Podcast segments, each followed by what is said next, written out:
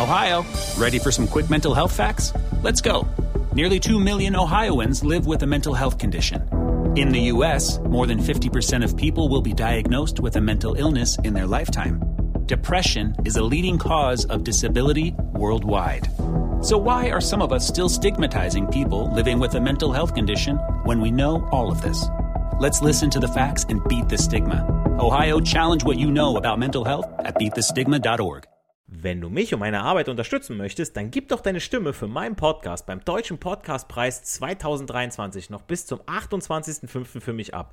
Den Link dazu findest du in meiner Podcast-Beschreibung auf meinen Social-Media-Profilen auf YouTube, TikTok und Instagram oder unter www.deutscher-podcastpreis.de in der Kategorie Wissen unter E für Elektrotechnik Podcast. Und jetzt weiterhin viel Spaß mit der Podcast-Folge. Wenn du mich und meine Arbeit unterstützen möchtest, dann gib doch deine Stimme für meinen Podcast beim Deutschen Podcastpreis 2023 noch bis zum 28.05. für mich ab. Den Link dazu findest du in meiner Podcast-Beschreibung auf meinen Social-Media-Profilen auf YouTube, TikTok und Instagram oder unter www.deutscher-podcastpreis.de in der Kategorie Wissen unter E für Elektrotechnik Podcast. Und jetzt weiterhin viel Spaß mit der Podcast-Folge. Herzlich willkommen zu einer neuen Folge des Elektrotechnik Podcasts, präsentiert von mir Giancarlo the Teacher. In meiner letzten Folge habe ich euch ja mit einfachen physikalischen Gesetzen und Beispielen erklärt, was Strom und Spannung sind, beziehungsweise wie ihr euch das vorstellen könnt. Und dabei habe ich ja zu Beginn auch darauf hingewiesen, dass das Problem bei Strom und Spannung die zwei Größen in der Elektrotechnik, ja, zusammen mit dem elektrischen Widerstand, dass ihr das Ganze weder sehen, noch hören, noch schmecken, noch riechen könnt, erst wenn es zu spät ist. Natürlich, klar, wenn ihr an einer Trafostation vorbeilauft, dann hört man es natürlich schon mal brummen. Aber ähm, ja, da sollte man sich ja als Otto-Normalverbraucher nicht zu nah aufhalten, sondern nur als Fachpersonal. Und auch in dieser Folge werde ich versuchen, mit einfachen Worten zu erklären, wie man den Strom sichtbar machen kann, beziehungsweise auch nachweisen kann, dass er da ist. Und jetzt ein Fachmann wird natürlich sagen, klar, indem ich das Licht einschalte oder ich eben dem Messgerät messe und das zeigt mir das Ganze dann an. Aber das meine ich in dieser Folge nicht. Ähm, auf das Messen gehe ich in einer anderen Folge definitiv ein. Da erkläre ich dann wirklich mal, wie es läuft mit der Strommessung, mit der Spannungsmessung, wie das mit den internen Widerständen dann ist, wenn ich an äh, einem Multimeter, an einem Multifunktionsmessgerät dann messe, ähm, beziehungsweise umstelle, wie das dann funktioniert. Aber mir geht es heute wirklich um die Wirkung des elektrischen Stroms und auch den elektrischen Widerstand. Ja? Und ich fange mal an mit dem ersten Gedankenexperiment. Und zwar, wie funktioniert eigentlich eine Glühlampe? Da, befinde ich, da befindet sich ja ein, ein, dünner Widerstandsdraht. Also irgendein Draht aus einem speziellen Wolframdraht, der ein wenig gewickelt ist. Ihr kennt das alle so ein bisschen. Ja, ihr habt alle schon mal eine Glühlampe in der Hand gehabt. In so einem Glaskolben drin. Und unten haben wir unseren Fußkontakt ja, mit, unserer, mit unserem Gewinde, was wir ja dann in unsere Lampenfassung reindrehen können. Brennt gerne mal durch. Und gut, heutzutage klar viel vermehrt LEDs. Aber wir wollen ja das Ganze jetzt erstmal verstehen. Und da ist das natürlich das perfekte Beispiel. Und ähm, durch diese Glühlampe, durch diesen Widerstandsdraht, diesen Wolframdraht, lasse ich nun meinen Strom hindurchfließen. Dabei fängt der Draht ja dann an zu glühen, deshalb auch Glühlampe. Und ich habe Licht im Raum. Aber warum glüht dieser Wolframdraht? Weil der Stromfluss nicht ohne Reibung durch den Draht fließt. Also durch den Draht äh, ohne Reibung zustande kommt. So. Ihr erinnert euch an eure erwärmten Smartphones beim Aufladen. Durch elektrische Arbeit werden ja die Elektronen, diese negativen Teilchen, von den Protonen getrennt, sodass ich ja dann wieder eine Spannung habe und wieder einen Stromfluss, sodass ich diesen Strom wieder benutzen kann.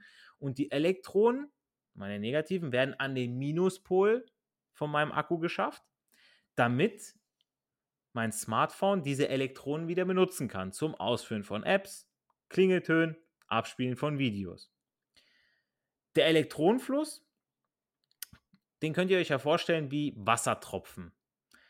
die durch eine Wasserleitung hindurchfließen, also durch ein Rohr. Ist das Rohr jetzt dick, hat einen großen Querschnitt, bietet es viel Platz für das Wasser zum Passieren. Das Wasser kann also ohne Widerstand von A nach B fließen.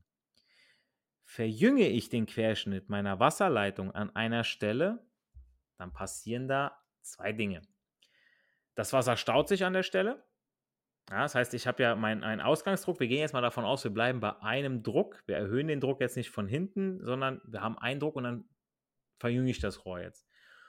Und jetzt muss ich nun an dieser verengten Stelle das Wasser ja durchdrücken. Vorher ist schön geschmeidig von A nach B und jetzt haben wir diese enge Stelle. Dadurch erhöht sich ja die Geschwindigkeit des Durchflusses an dieser verengten Stelle. Also ihr kennt das ja vom Gartenschlauch, wenn ihr äh, den vorne zusammendrückt, ja, dann tritt das Wasser schneller aus und spritzt auch weiter.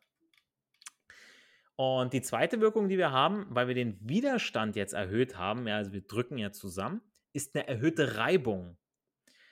Also an der verengten Stelle wird das Rohr oder unser Schlauch warm. Bei ganz kaltem Wasser merken wir das jetzt nicht, ja, aber wir wissen, okay, wo Reibung ist, ist auch Wärme.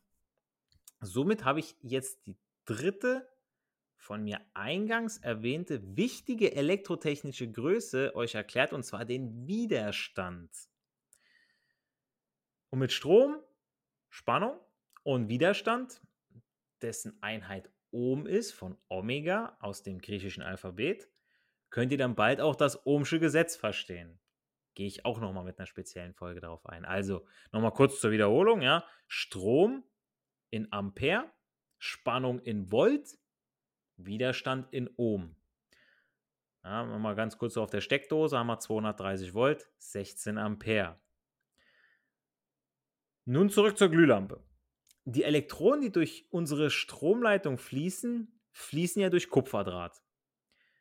Damals im Osten oder beziehungsweise größtenteils im Osten ähm, immer noch äh, liegen Aluleitungen, weil es der Osten ist. Ein kleiner Spaß am Rande, aber ähm, es war halt so oder beziehungsweise wenn man sich das Ganze anguckt. Und ein guter und vor allem noch bezahlbarer Leiter ist eben Kupfer, der einen geringen Widerstand hat. Wäre auch schlecht, wenn der Widerstand hoch wäre, dann bräuchten wir keine Heizung im Haus, aber dafür auf jeden Fall eine stärkere Isolierung der Leitung. Und auch die Stromrechnung wäre signifikant höher als äh, ohnehin schon. So, jetzt nochmal zurück zu diesem Wolframdraht. Ja, der Wolframdraht der Glühlampe hat absichtlich einen höheren Widerstand damit eben der Draht relativ, sag mal relativ, wirklich kurz vorm Schmelzpunkt ist und gleichzeitig Licht erzeugt. Na, damit er eben zum Glühen kommt. Ihr könnt euch das wirklich damals vorstellen bei Edison, wie die dann die Glühlampe getestet haben. Da haben sie mit verschiedensten Draht getestet, haben dann den Draht ein bisschen dicker, ein bisschen dünner, Dauertests gemacht, tagelang das Ding glühen äh, äh, lassen, damit eben äh, schauen, okay, wie, wie lange halten eigentlich unsere Produkte, damit wir die auch mal an den Kunden rausgeben können. Und so läuft das eben auch in einem Labor. Ja, man muss wirklich kleinschrittig, man macht dann Protokolle und so weiter, schreibt das auf, hey, das war gut, das war nicht gut, okay, wir müssen da irgendwie nachbessern, wir brauchen den Draht dicker, wir müssen mehr wickeln, müssen weniger wickeln und und und. Nur mal so am Rande, damit ihr euch mal das Ganze vorstellen könnt. So, also die erste Stromwirkung, die wir haben, ist die Wärmewirkung. Denn jeder elektrische Leiter, sei es Alu, Gold, Kupfer, Stahl, Silber, übrigens der beste Leiter. Viele denken, es sei Gold, weil Gold edler ist, aber Silber hat die bessere Leitfähigkeit. Ähm, erwärmen sich durch den elektrischen Stromfluss. So, gut, Silber würde sich jetzt bei gleichem Querschnitt wie Kupfer nicht so stark erwärmen wie eben Kupfer, weil ja Silber besser leitet. So, unser Wolfram leitet schlechter. Absichtlich, deswegen der Widerstand, deswegen die Erwärmung, deswegen das Glühen. Also durch den Fluss der negativ geladenen Elektronen von Minus nach Plus, beziehungsweise bei der Steckdose es, sind es die Außenleiter, das ist der Außenleiter L1 und dem Neutralleiter N. Und in diesem Zusammenhang haben wir auch gleich die zweite Wirkung beschrieben, nämlich die Lichtwirkung anhand des Glühlampenbeispiels mit dem gewickelten Wolfram. Die nächste Möglichkeit, den elektrischen Strom nachzuweisen, das kennt man auch noch aus dem Physikunterricht, ist es, ihn durch einen gewickelten Draht auf einem Eisenkern fließen zu lassen. Das Ganze nennt sich dann eine Spule.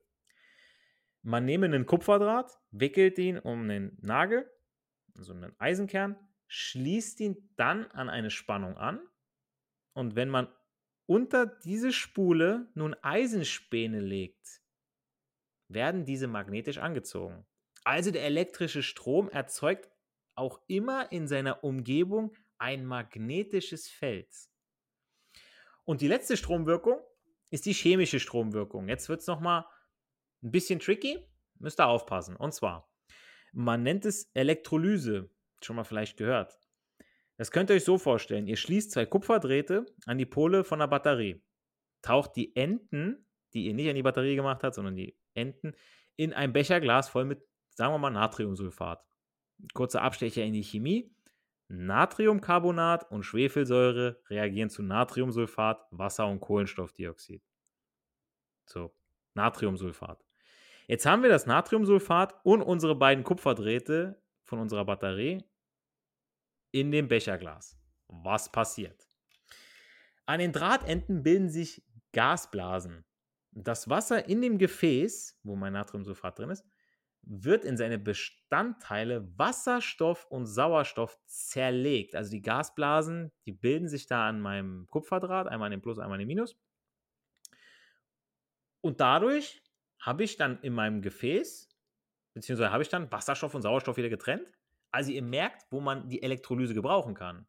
Zum Beispiel beim Herstellen von Wasserstoff für die Automobilindustrie. Da kann ich wärmstens ein Video von Alexander Stöger von Elektrotechnik in 5 Minuten in Kooperation mit Alexander Bloch von Automotor Sport empfehlen, in dem sich die beiden unter anderem auch über das Thema Wasserstoffautos und deren Zukunft in der Automobilindustrie unterhalten. Wirklich ähm, top Video. Und damit haben wir jetzt also unsere Stromwirkung. Nochmal kurz zusammengefasst. Also wir haben die Wärmewirkung, die Lichtwirkung, magnetische Wirkung und die chemische Wirkung. Das sind vier Wirkungen des elektrischen Stroms, wie ihr ihn nachweisen könnt, wie ihr ihn sichtbar machen könnt, wo ihr wisst, jo, da ist Strom. Da fließt Strom. Da wird es gefährlich. Ich hoffe, ich konnte dem einen oder anderen Zuhörer hier in der Folge die Wirkung des elektrischen Stroms, beziehungsweise wie ihr ihn nachweisen könnt, gut erklären. Bewertet meinen Podcast auf iTunes, lasst mir eine Rezession da. Ist gut für euer Karma, für den einen oder anderen auch für die Schulnote und äh, auch für meinen Suchalgorithmus. für Fragen und Anmerkungen sowie Themenwünsche könnt ihr mir gerne auf meiner Instagram-Seite schreiben. Nicht für die Schule, sondern für das Leben lernen wir. Ich hoffe, wir konnten, wir hören uns bei der nächsten Folge wieder. Macht's gut, euer Giancarlo Teacher. Wenn du mich und meine Arbeit unterstützen möchtest, dann gib doch deine Stimme für meinen Podcast beim Deutschen Podcastpreis 2023 noch bis zum 28.05. für mich ab. Den Link dazu findest du in meiner Podcast-Beschreibung auf meinen Social-Media-Profilen auf YouTube, TikTok und Instagram oder unter www.deutscher-podcastpreis.de in der Kategorie Wissen unter E für Elektrotechnik Podcast. Und jetzt weiterhin viel Spaß mit der Podcast-Folge.